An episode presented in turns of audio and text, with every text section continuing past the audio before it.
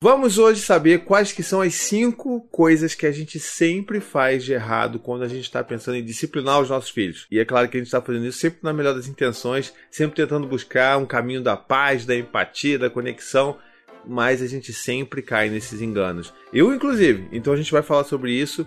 Eu preparei essa listinha bonita e a gente vai falar sobre isso, mas depois dos recadinhos do Paizinho. Muito bem, no recadinho do Paizinho de hoje, coisa rápida. Se você ainda não é membro do meu canal, você pode se tornar um apoiador. Por apenas R$ 7,99 por mês, você pode ajudar esse canal a se manter e, inclusive, ter acesso a recompensas muito bacanudas, como o nosso chat de apoiadores lá no Zap Zap. Eu tenho certeza que você vai adorar. Então clica aqui para você conhecer os planos e apoie um canal que você gosta tanto. Bom, então vamos lá. A gente sabe que a gente está no dia a dia com os nossos filhos, o cansaço bate, a gente está sempre com a cabeça cheia, pensando em um monte de coisa. É aquela treta lá no zap zap da família, é a discussão no Facebook que você está querendo muito lacrar lá, né? Eu vou botar um textão, eu vou, caramba, aqui, eu vou, aqui, olha só.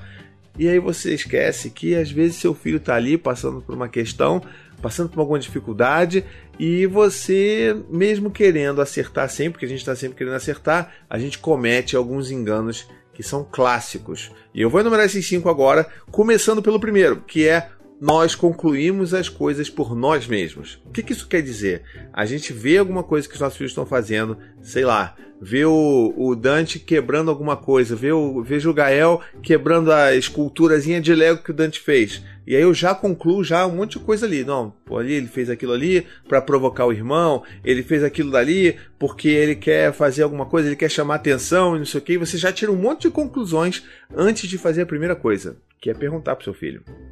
E a gente faz isso muito pouco. Então minha primeira dica é, se você vê o seu filho fazendo alguma coisa, para pergunta para ele o que ele está fazendo. Mas a pergunta ela tem que ser uma pergunta diferente do que a gente costuma fazer ou de que faziam com a gente quando a gente era criança. Que é assim, aquela pergunta de tipo, só esperando você se incriminar. O que, que você está fazendo aí? E aí você meio que já sabe, por que, que você fez isso e aquilo, aquilo outro? E aí você, opa, peraí. Essa pergunta é uma pegadinha. É só para me ferrar. É só para eu entregar aqui o meu álibi. O que, que, é isso aqui? Então, assim, vamos entender que a nossa pergunta precisa ser genuinamente curiosa e a gente precisa realmente dar o benefício da dúvida para os nossos filhos, porque afinal de contas, são os nossos filhos e a gente acredita que eles estão fazendo as coisas baseado no que eles sentem, no que eles precisam, naquilo que eles estão tendo dificuldades naquele momento. Então, se você faz uma pergunta, é, oi Gael, você, eu vi que você derrubou ali a torre do Dante, né? Tá, é, o que aconteceu, filho? Conta pro papai. É diferente de falar assim, Gael, o que, que você fez aí? Entende a diferença? Então, quando a gente faz uma pergunta que ela tem um caráter mais curioso, a gente tem a oportunidade de descobrir o que estava acontecendo com os nossos filhos e aí sim a gente pode explorar. Pode, inclusive, ser, não, eu queria derrubar sim. É, não sei, eu queria derrubar porque eu queria. E aí você começa a trabalhar assim, não, mas por que você queria derrubar, filho? Você está sentindo inveja que a torre do Dante é maior do que a sua, que ele consegue fazer coisas que você acha mais legais do que as suas? E aí você começa a trabalhar essas coisas. Não, mas olha só, Gael, eu, ó, uma primeira coisa é que isso não é legal, porque você quebrou uma, um trabalho do Dante, né? Se ele fizesse alguma coisa, você ia gostar. E aí você inverte e aí começa a ter esse diálogo com seu filho. Isso é super importante para a gente entender que a gente está ali para tentar resolver um problema e não para colocar culpados nem para tirar conclusões sem antes consultar a pessoa que fez aquilo. E o segundo item da lista é nós criamos altas expectativas, às vezes até altíssimas expectativas com relação aos nossos filhos. Eu estou sempre falando aqui no canal que a gente precisa alinhar as expectativas que a gente tem sobre os nossos filhos com, com o momento de vida que eles estão ali vivendo, né? Outro dia, por exemplo, muito recentemente eu recebi uma DM no meu Instagram, se você não segue, arroba oficial lá no Instagram, e a pessoa dizia assim: não, olha, porque eu recebi um recado, é, um pedido de reunião na escola do meu filho. Meu filho tem dois anos e meio e, poxa, é, eles estão reclamando muito que o meu filho está com muita dificuldade de lidar com frustração. Às vezes fica violento quando se frustra, chora muito quando se frustra, não sei o que lá. Eu estou preocupada. Será que você pode me dar uma dica, uma indicação de livro, um vídeo, um texto, não sei o quê? E aí eu dei uma resposta para ela mais ou menos assim: Olha, o seu filho de dois anos e meio ele está se comportando exatamente como uma criança de dois anos normal se comportaria. É uma criança que vai ter dificuldade mesmo de lidar com frustrações e qualquer outros sentimentos muito negativos ou muito grandes para eles lidarem. São crianças que vão ficar muito excitadas, se ficarem muito felizes e vão perder as estrebeiras, ou então vão acabar se tornando muito violentas fisicamente para poder botar aquele sentimento para fora. Então, assim, isso é normal para uma criança de dois anos. Se a sua escola está achando estranho o seu filho de dois anos e meio, né, tá demonstrando esse tipo de, de reação, tem que, ver, tem que conversar com essa escola aí. Porque isso aí é alinhamento de expectativa primário, entendeu? Então, assim, só para resumir, conheça as etapas de desenvolvimento dos seus filhos. Tem um monte de vídeo aqui no meu canal, tem um monte de texto por aí na internet, procura no Google. Cada fase de idade tem uma característica meio que padrão para aquela criança, porque diz muito a respeito do desenvolvimento neurológico daquela criança. Então, conheça para você entender o que você deve esperar do seu filho. A terceira é uma, é uma coisa muito querida. É um negócio que a Anne faz pra caramba e que eu também às vezes faço, mas é levar as coisas pro lado pessoal. Isso para mim é quase um jargão de vida, porque eu sempre falo aqui e a gente não pode de jeito nenhum levar as coisas que os nossos filhos fazem pro lado pessoal. Por exemplo, outro dia o Gael ficou gritando aqui, querendo chamar a atenção da Anne. A Anne tava conversando com uma outra pessoa, eu não tava em casa e ele começou a fazer muita bagunça, muita bagunça, muita bagunça, muita bagunça, até que ele de repente ela chegou e falou assim: Filho, o que, está acontecendo? Poxa, eu preciso aqui conversar, eu tô resolvendo um problema. Ele, eu não vou parar até você me dar atenção. E aí, aquela coisa, né? Tipo, peraí, ele, ele conseguiu nomear a coisa, né? A, a coisa ali da atenção. Mas a Anne, ela caiu naquela coisa tipo, pô, peraí, ele tá fazendo isso então para me testar. Ele está questionando aqui minha autoridade. E não sei o que. A gente tem que entender que muitas das vezes a gente pode até estar um pouco desesperado, porque a gente está querendo fazer um negócio, a gente tem o nosso tempo, a gente tem as nossas compromissos, a gente quer conversar com adultos e tudo mais. E vem as crianças e fazem essas coisas mas isso não significa que eles têm um problema né, especial ali com a gente, que eles estão fazendo aquilo para atacar a gente ou para ferir a nossa, a nossa honra, o nosso orgulho, a nossa imagem de autoridade, de pai, de mãe. Não é sobre isso, é sobre uma necessidade. E nesse caso específico, o Gael conseguiu até nomear muito bem qual era a necessidade dele. Ele precisava de atenção. Ele estava fazendo da forma mais socialmente aceita? Com certeza não. Mas é, é, aquela coisa, a gente não precisa entender que isso é um ataque a nós é só uma demonstração de uma necessidade. Então a gente, assim, a gente aqui em casa, falando de alternativas, né? A gente tem aqui os nossos símbolos especiais, que assim, por exemplo, com o Gael, quando ele quer chamar nossa atenção, ele dá dois tapinhas no meu joelho, e aí eu sei que, opa, peraí, ele tá querendo falar comigo. Ó, então peraí, filho, olha só, deixa eu só terminar de falar com a mamãe aqui, e eu vou falar com você, tá legal? Tu fica aqui no meu colo. Então essas coisas são importantes pra gente entender que eles sim são importantes, que a gente vai sim dar atenção para eles, mas no momento certo e de acordo com a forma que eles também vão né, pedir isso de uma forma aceitável. Quarto item: nós julgamos sem dó nem piedade. Isso, é claro, funciona para a vida como um todo, né? A gente passa uma pessoa ali, a gente já está julgando. Uma pessoa fala alguma coisa no trabalho, você já fica, já cria mil teorias conspiratórias sobre o caráter daquela pessoa. E, por incrível que pareça, isso também acontece nas nossas casas. A gente às vezes tá ali o Gael, vai lá. Eu tô falando muito do Gael nesse vídeo, só vou falar um pouco do Dante. Às vezes o Dante vai lá e faz alguma coisa que a gente percebe claramente que ele tá fazendo isso só para incriminar o Gael. Sabe como é que é? Você que tem, você que tem mais de um filho, ou você que tem irmão, você sabe do que eu tô falando. O irmão vai lá, dá, planta uma sementinha do mal ali, ó, né, no ouvido do pai e da mãe, para tentar incriminar o irmão. E aí você fica, nossa, mas peraí, mas o Dante é muito, tá sendo cruel. Isso é um absurdo. Como é que o Dante. A gente. Não, ele não pode ser assim. Ele tá sendo um péssimo irmão. E a gente começa já a fritar na cabeça, né? Tipo, julgando e caramba, mas peraí, o Dante.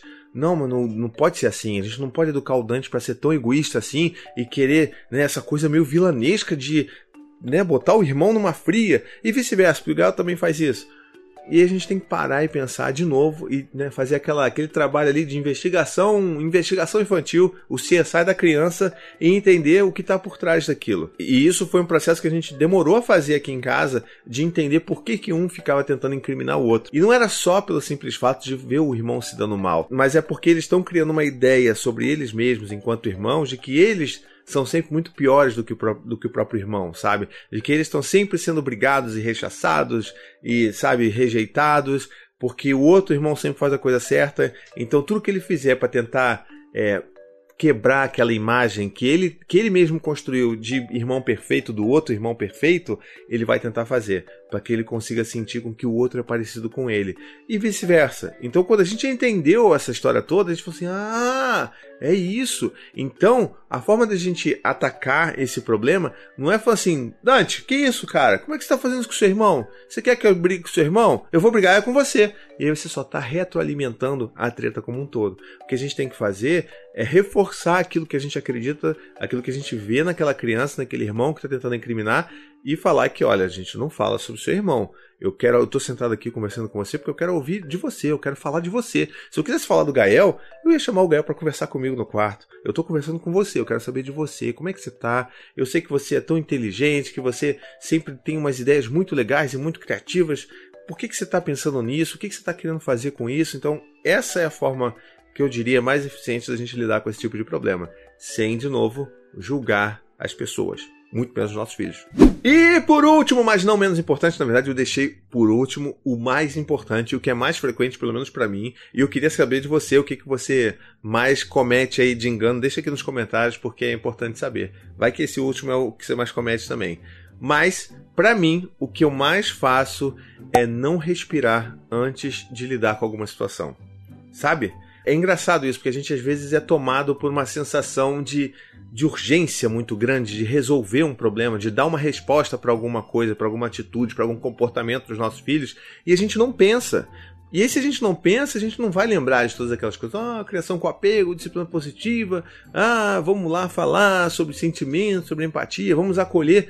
E aí a gente esquece disso tudo e já dá aquela resposta pronta que é o que está guardado ali no fundo do cérebro, né? Que é aquela coisa que fizeram muito com a gente. Então a gente vai acabar gritando, a gente vai acabar fazendo todos os outros enganos. Na verdade, eles acabam acontecendo por causa desse último engano que a gente faz, que é não respirar, que é não parar, sentar e lembrar que nada daquilo que você vai fazer é tão urgente que você não possa esperar cinco minutos para você dar uma resposta, sabe? Você não precisa dar uma resposta imediata para as coisas. Você pode demorar 5, 10 minutos para. Opa, deixa eu, deixa eu respirar um pouco aqui. Por mais que esteja rolando gritaria, é importante a gente exercitar aquele desligamento, sabe? Às vezes você tá com os dois filhos aqui no nosso caso, né? Tô com os dois filhos, um gritando com o outro, tem a Maia chorando. A gente precisa tentar atingir aquele nível de monge. E a gente, opa, peraí, preciso respirar, deixa eu pensar. Tá, aconteceu isso, isso, isso. O Dante bateu no Gael porque o Gael foi grosseiro com o Dante. Vamos entender, os dois estão gritando. Pera aí, gente, olha só, vamos, vamos todo mundo acalmar, vamos sentar aqui, a gente vai conversar, vamos resolver esse problema. E é assim que a gente consegue ter a paz de mente, de espírito para poder resolver os problemas. Quando a gente para para respirar. Quando a gente olha para dentro e entende que nós precisamos ter tempo também para lidar com tudo isso. Então, para mim, essa é a mais importante, é que eu mais falho no dia a dia. E eu queria saber de você. O que, que você mais escorrega aí no dia a dia. E mais ainda, se tiver alguma coisa que ficou de fora dessa lista, deixa aqui nos comentários. Quem sabe a gente não faz uma outra listinha aí, porque essas listinhas o pessoal gosta de uma lista, né? Então vamos fazer lista aí pro pessoal, né? Muito bom, espero que você tenha gostado desse vídeo. Se você curtiu, ajuda a divulgar ele pra caramba. Se você ainda não é inscrito nesse canal, já clica aí no se inscrever, clica no sininho, no belego blego, no bling bling e tá tudo feliz, tô tudo bem. Muito obrigado, um beijo, até a próxima e tchau, tchau. To the 25 senators who just voted against U.S. veterans and their families, you flip flopped, voted no on the Honoring Our Pact Act. You know it provides medical help to vets, makes amends to veteran families who lost children to recklessness. You voted yes just days ago. Why the flip flop? Don't put politics ahead of vets and their families. To everyone listening, contact your United States senators today. Demand they vote yes. Make the Honoring Our Pact Act law now paid for by SO.